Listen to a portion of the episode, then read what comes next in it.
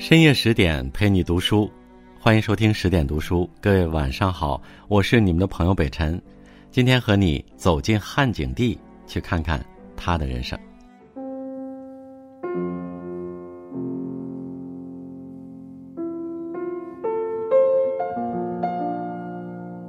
常言道：“人心难测，世情如霜。”普通人的想法尚且难以揣测。帝王的心思啊，更是难以琢磨、不可预料。作为文景之治的开创者之一，汉武帝精于谋略，城府深沉。他的一生不像父亲汉文帝那样顺遂，一代人君千古流芳；也不像儿子汉武帝那样霸气，征伐匈奴，开疆拓土。在父亲和儿子光环的照耀下，汉景帝似乎寻常了很多。后世对他的评价也呈两极分化。赞他的说他是人君，骂他的说他刻薄寡恩、冷酷残忍。历史风流云散，是是非非难以定论。汉景帝有功也有过，然而正是因为这种不完美，才使这位高高在上的帝王沾上人间烟火气，真实且复杂。汉景帝朝最大的政治危机是吴楚七国之乱。其实此次叛乱在景帝还是太子时就埋下了祸根。景帝为太子时，吴王刘濞的太子进京来和景帝一起吃饭下棋。刚开始气氛挺融洽，后来两人发生了矛盾。吴太子骄纵跋扈，出言不逊，景帝拿棋盘向吴太子头上砸去，吴太子当场被砸死了。汉文帝听闻后大为震惊，这件事儿直接引发了吴国的怨恨，导致吴国和朝廷的关系十分紧张。汉文帝派人把吴太子的遗体送回吴国。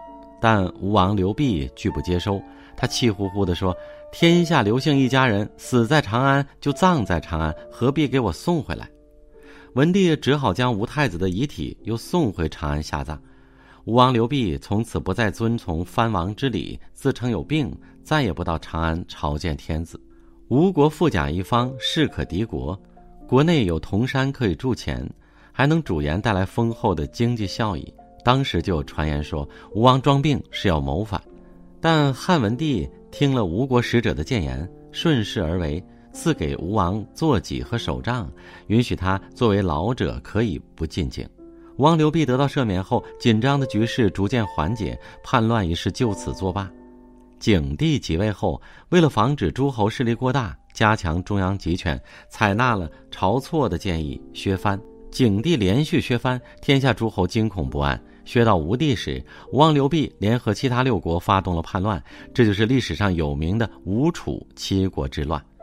景帝削藩激烈强硬，七国叛乱势在必然。矛盾冲突到最大时，双方的战火一触即发，非一人之过。然而景帝不考虑后果，暴怒杀人，给人留下暴躁易怒、气量狭小的坏印象，实在不是明智之举。平定七国之乱是景帝一生最大的功绩。但景帝在平叛过程中的表现，却留下了一生洗不去的污点。七国一反，景帝方寸大乱。平叛的大军还没有出发，朝廷内突然发生了一件震惊天下的大事儿：建议削藩的晁错身穿朝服，被腰斩于市。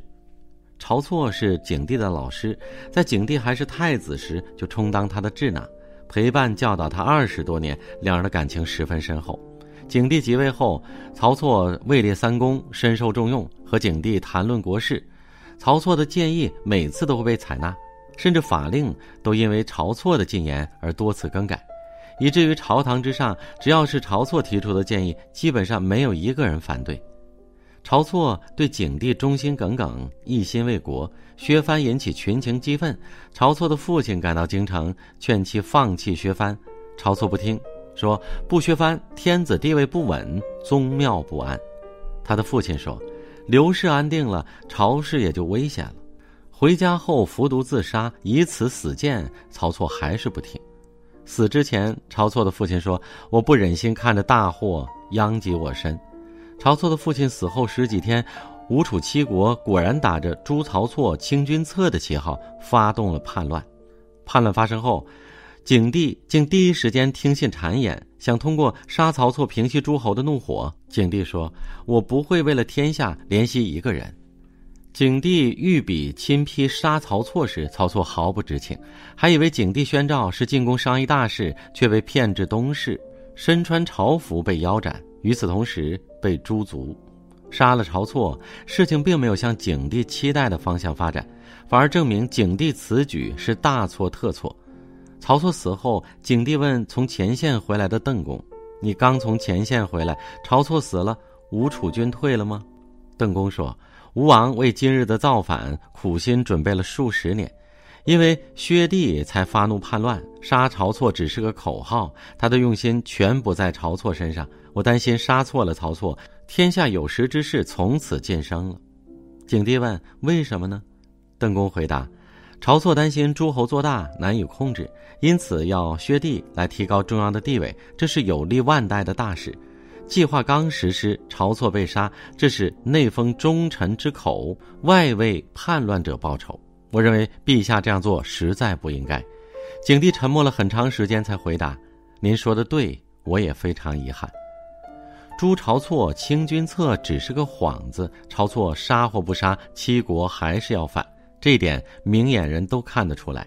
景帝还是把晁错当做一门棋子牺牲掉。”晁错被杀有他自身的原因，后世对于晁错之死也是众说纷纭，但这明显是个冤案呐！景帝明君的光环之下，沾满了一代忠臣的鲜血和眼泪，潜藏着怯懦伪善、凉薄无情的阴影。吴楚七国之乱，景帝启用周亚夫，仅仅三个月就平定了，但立下大功的周亚夫最后也不得善终，他被冤枉谋反，关进了大牢。周亚夫愤而绝食。吐血而亡。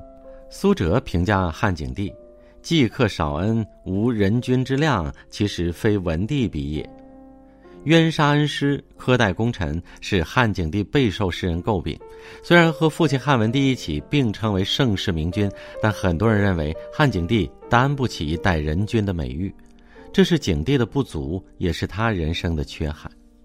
汉景帝前前朝不太平，后宫也不消停，一群女人个个不是盏省油的灯。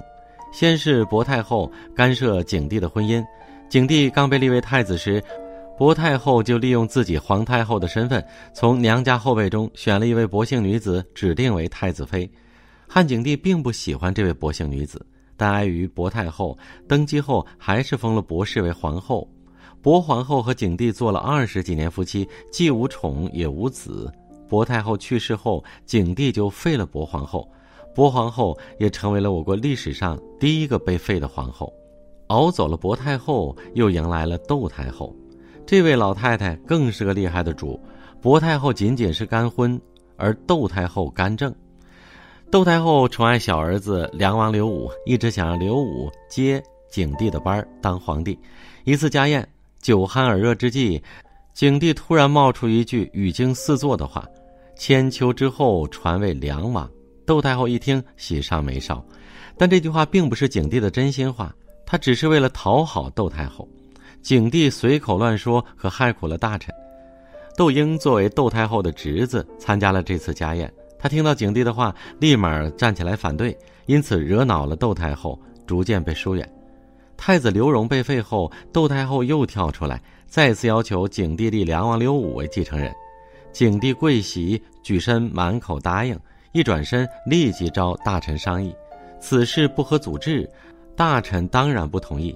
以袁盎为首的大臣觐见窦太后。给窦太后讲了春秋时宋宣公传位给他弟弟，结果导致后世子孙兄弟相残，为了地位杀来杀去，以致宋国大乱，整整折腾了五代才平息。窦太后听后幡然醒悟，立即打发一直待在京城的梁王回封国去，梁王却因此恨上了袁盎，并胆大包天，派刺客杀了袁盎等参与此事的十几位大臣。汉景帝不想得罪母亲。躲在幕后，把大臣推出去当挡箭牌，结果一群忠心的大臣死于非命。他有无奈的一面，但更多的是帝王的权谋。祖母和母亲都是狠角色，汉景帝自己的后宫更是暗流涌动，嫔妃为给儿子谋求太子之位，斗得你死我活。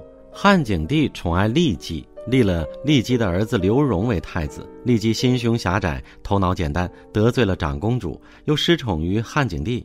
王美人趁机联合长公主斗败了骊姬，导致太子刘荣被废，骊姬被诛族。刘荣被废后，又被酷吏智都逼死。汉景帝不仅不追究智都的罪责，还在窦太后面前为智都开脱，重用智都。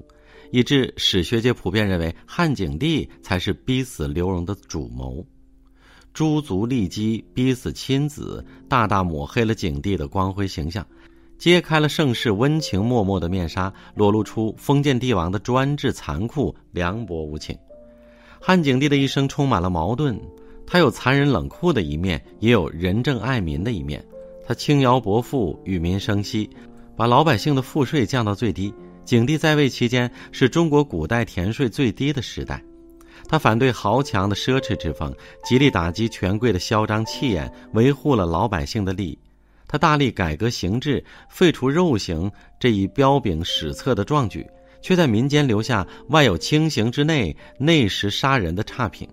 汉景帝清除了其中的弊病，真正将减轻刑罚这一仁政措施落到实处。景帝的一些做法确实显得残忍无情，但从治国理政上看，他称得上是一个好皇帝。人性是复杂的，看待一个人从来不是非黑即白、非对即错。金无足赤，人无完人。在人性的高处有慈悲和关爱，而在人性的阴暗处也有妄心和邪念。没有谁是完美的。《淮南子》之中有一句话。故人有厚德，无问其小节；而有大欲，无思其小故。意思是说，人有大的美德，就不去过问他的小节；人有大的荣誉，就不要挑剔小的毛病。面对复杂的人性，不要用纯粹的眼光去要求他，学会包容、容纳他人的不足，才能成就自己待人的圆满。好了，这就是今晚的分享。再次感谢你的收听，我是北辰。如果喜欢这篇文章，不要忘记在文末的右下角为我们点击一个赞和再看。祝你晚安，明晚见。